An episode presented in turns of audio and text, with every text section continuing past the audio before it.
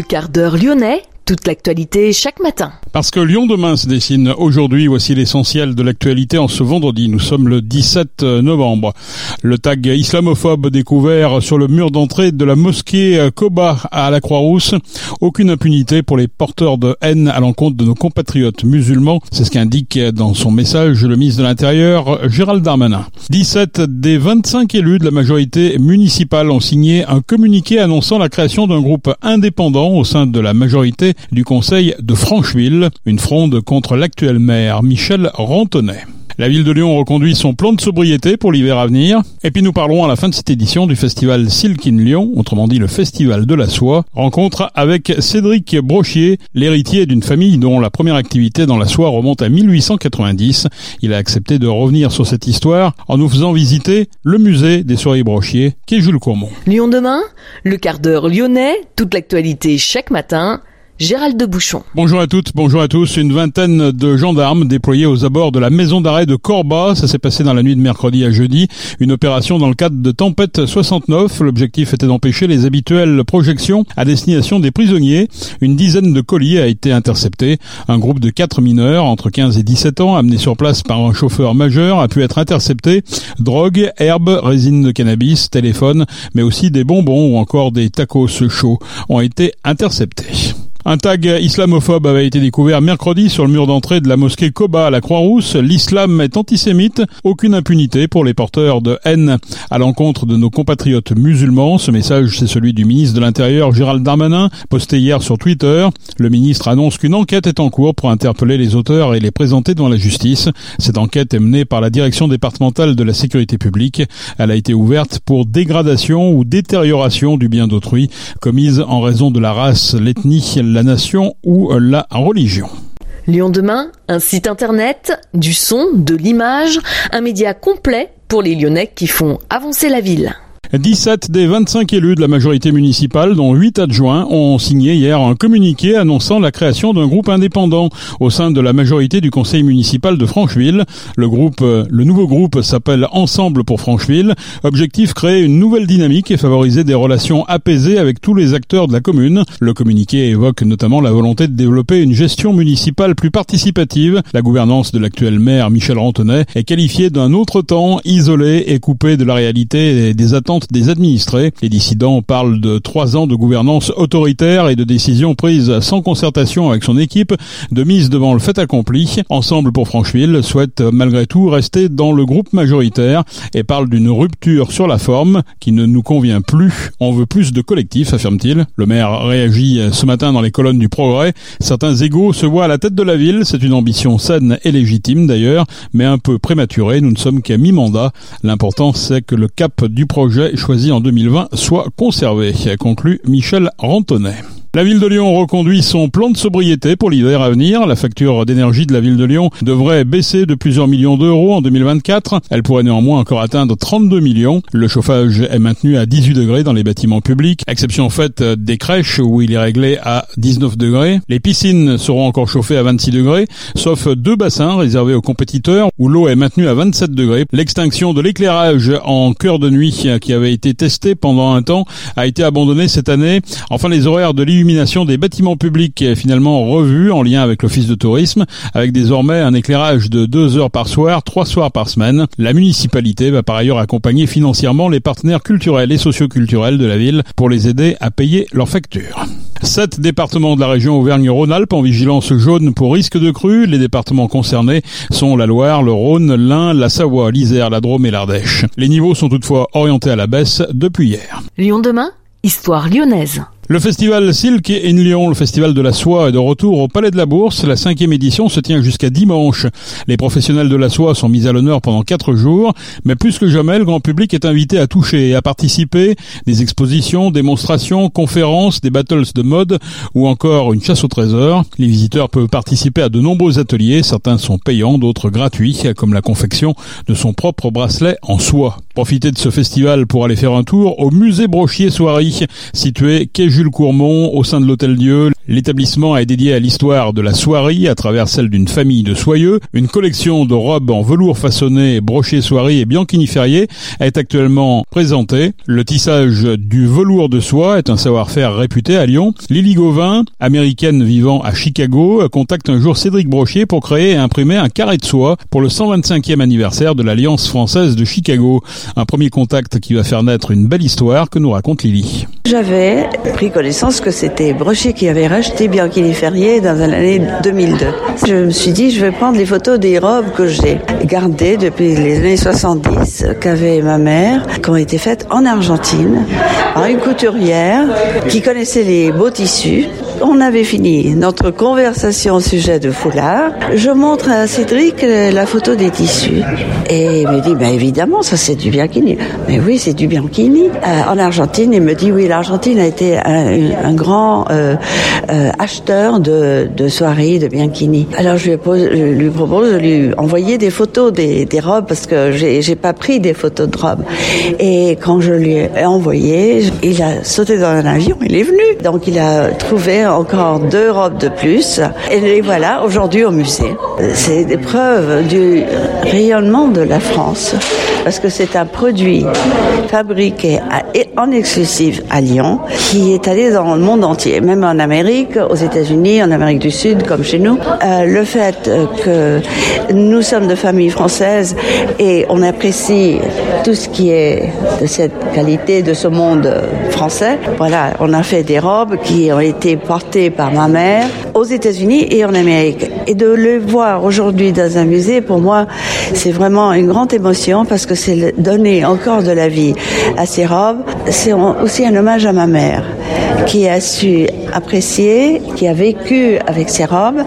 Et aujourd'hui, elles sont ici euh, pour que le grand public puisse les voir. Brochier, un grand nom de la soie. Cédric Brochier est l'héritier de cette famille dont la première activité dans la soie remonte à 1890. Il a accepté de revenir sur cette histoire de la soie en nous faisant visiter le musée. Depuis 1890, c'est une histoire qui ne s'est jamais arrêtée et qui a toujours été une histoire de, avec plein de rebondissements. Et c'est ça qui est un petit peu le, la magie dans, dans, dans l'histoire moi de ma famille, c'est que la soirée ça n'a jamais été facile. Et dans chaque période difficile, en fait, il y a eu, on est allé chercher qui pouvait éventuellement euh, sauver la société, et donc de tisser d'autres fibres, de faire des tissus techniques, de faire des tissus intelligents, d'aller, de voyager dans le monde entier pour pouvoir euh, trouver euh, des nouveaux marchés, des nouveaux clients.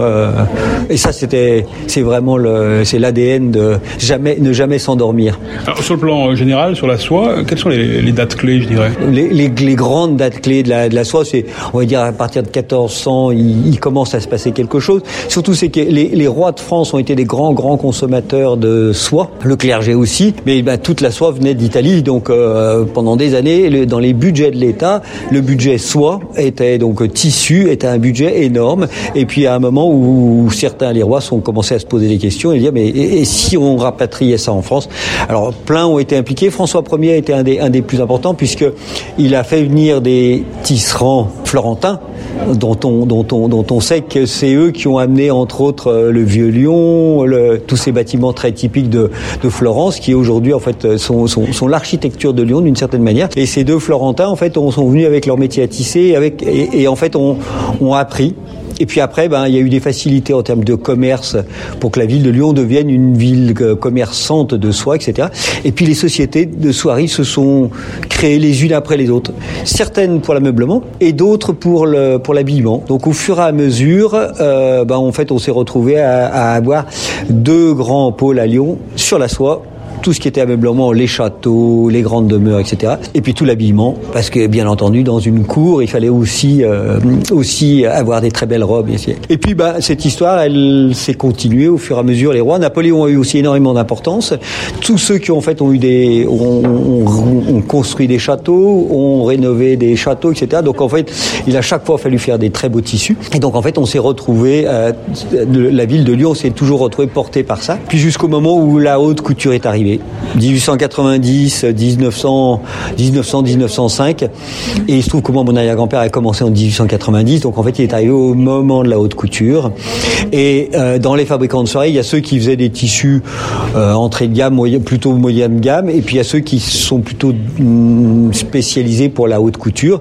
Et moi, mon grand-père, puis après mon père, en fait, se sont spécialisés dans, dans, dans, dans des tissus, plutôt des tissus chers, compliqués à réaliser, pour des gens de la haute couture. Alors, et donc avec un marché très compliqué, parce que les créateurs de mode sont un peu des, des, des divas, donc en gros, je voudrais, et, et, et quand je parlais du, du, du, du lamé du poète, ben c'est en gros, je voudrais un tissu qui brille, avec un très beau tombé, et qui soit en même temps doux pour la peau, et, et donc il fallait inventer, inventer, inventer, et, et ça s'arrête jamais. La mode, c'est tous les six mois. Sur le plan technique, il y a une invention quand même à Lyon, c'est le métier jacquard. Alors le métier jacquard, bah, c'est en gros ce métier, ce musée n'existerait pas, la soirée n'aurait pas existé sans ce métier jacquard. Les Italiens en fait viennent, mais à Lyon, il y a tellement de gens qui s'impliquent dans ce métier-là. Et Lyon est une ville de travailleurs et donc d'ingénieurs, etc., de chercheurs, etc. Et Jacquard, Jacquard en est un, et donc lui invente cette fameuse mécanique, ce carton perforé en fait, qui qui permet de pouvoir euh, créer en fait un motif en faisant en levant les fils ou en ne les levant pas. Et en fait, c'est le système binaire que Jacquard a inventé. Et ce système binaire, c'est la naissance de l'informatique. L'informatique, c'est des réseaux. Le textile, c'est du réseau. Et, donc, en fait, le, lien, le lien, est, le lien est très fort. Et donc, ce métier Jacquard, il nous permet aujourd'hui de faire tout ce qu'on, tout ce qu'il y a dans ce musée. Rien ne serait fait sans ce, sans ce métier-là. Alors, justement, ce musée, parlons-en. Qu'est-ce que vous allez voulu montrer? C'est quoi? C'est un peu un résumé de l'histoire de la Alors, ici, c'est un résumé de l'histoire de la soirée lyonnaise. Vraiment en, très condensé, parce qu'on ne joue pas un rôle de grand historien, donc en fait on essaye de raconter l'histoire de la soie à Lyon à travers en fait bah, l'histoire de ma famille. Euh, C'était un bon fil conducteur. Alors on, parle beaucoup de la soie, on parle un peu de la famille et de Bianchini Ferrier qui sont un peu les deux grandes sociétés de soie lyonnaise. Et Bianchini Ferrier, je l'ai racheté en 2002. Donc, donc il y a un il y a un lien et il y avait un lien très fort entre les deux compagnies parce qu'ils avaient développé des tissus en commun et puis ils travaillaient tous les deux pour la haute couture. Ils avaient à peu près les mêmes marchés, donc il y avait et de la compétition et en même temps de, du soutien entre les deux. Il y a eu des, mon père a, construit une usine qui était en même temps c'est la sienne et celle de Bianchini Ferrier, donc des, des, liens, des liens très forts. Donc on les a regroupés dans ce musée-là et on raconte toute l'histoire de la soie dans ce musée-là. Mais on la raconte, euh, on raconte même l'histoire de la soie, mais du textile, parce qu'en fait, euh, après la Seconde Guerre mondiale, on s'est retrouvé avec euh, pas de soie et donc on a tissé des fibres de verre. Donc en gros, l'histoire, elle s'est jamais arrêtée. Quand on a toujours rebondi, ben on est, il y a un moment ou un autre où il a fallu qu'on puisse, euh, qu'on puisse euh, faire autre chose. Et donc ce musée, en fait, il va jusqu'au bout et il s'arrête pas puisqu'en fait, quand on sort de ce musée-là, ben, la société, il y a des gens qui, elle est moins grosse maintenant, mais il y a des gens qui travaillent tous les jours pour faire les nouvelles collections pour euh, la haute couture et les autres. On voit du textile évidemment euh, ici, mais on voit aussi des, des robes. Et ça, c'est ce qui est un peu plus compliqué pour vous de retrouver justement ce qui a été produit à partir de ce que vous, vous avez fabriqué? Alors ça, c'est ça, c'est important parce qu'effectivement, euh, il y a eu une exposition à Lyon au musée du tissu qui était très bien sur Saint-Laurent et, et, et, justement, on, on, mettait en avant les créateurs de tissus et, et c'est vrai qu'on fait, nous, on fabrique des tissus, on voit les robes qui ont été réalisées avec, mais après, ça disparaît, c'est plus dans nos archives, c'est plus dans nos collections. Nous, il nous reste des échantillons de tissus, un point, c'est tout. Et là, véritablement, dans ce musée-là, on est allé chercher, on cherche des robes. Parce qu'en fait, on veut pouvoir présenter. Présenter des tissus, c'est bien, mais il y a un côté un petit peu, euh, euh, pas très attractif. Ça veut dire que c'est vraiment pour des gens qui vont connaître la, matière, qui vont aimer. Alors, c'est beau. Mais quand on voit une robe de Saint-Laurent, une robe de Dior, une robe de Chanel, ou de Michael Casey, qui est un Américain qui est là, là aujourd'hui, ben, on comprend la magie. Ça veut dire que il a choisi un tissu, il l'a vu dans une collection, il a dit tiens, ben, je pourrais faire une très belle robe avec ça, et, d'un seul coup, nous aujourd'hui, on a réussi à, racheter des robes, et puis surtout, on a une américaine euh, dont la mère avait euh, 1000 robes, à Chicago, et qui nous a euh, donné pour le musée cinq robes euh, en velours façonné. Et, et, grâce à ces cinq robes, on a décidé de faire une exposition. Et puis ces robes étaient toutes en velours façonné, qui était un vrai savoir-faire lyonnais euh, que Bianchini et Brochier ont porté. Et donc en fait, on a on a on a pris ces robes comme euh, l'élément euh, fédérateur et on a retrouvé d'autres robes, une de Chanel, euh, de Saint Laurent, de Galanos, qui est un autre Américain qui a travaillé pour Marilyn Monroe, euh, qui, etc. Et donc on, on, on présente ici en fait, les gens arrivent en disant je vais voir un musée du tissu de la soirée. Et en fait, compte, il y a surtout des robes. Et donc là, il y a un, il y a un, un très très beau défilé euh, de robes de, avec des velours façonnés fantastiques. Et, et pour finir, il y, a, il y, a, un nez de Concorde à la fin. Alors, quel est le rapport entre le nez de Concorde et la soirée?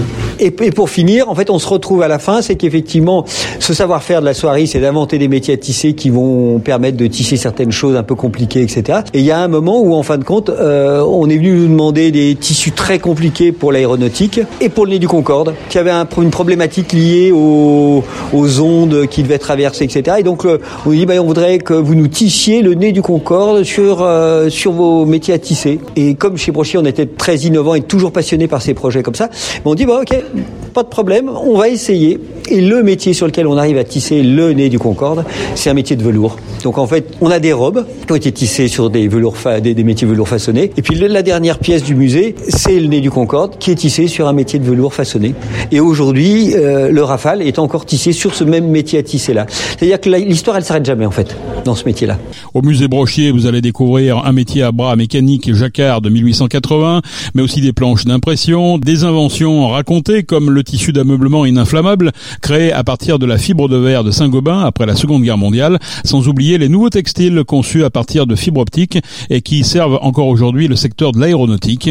Le musée des soirées Brochier 18 quai Jules Courmont est ouvert tous les jours de 10h à 19h et le dimanche de 10h à 18h. C'est la fin de ce quart d'heure lyonnais. Merci de l'avoir suivi. On se retrouve lundi pour une prochaine édition. Passez un excellent week-end.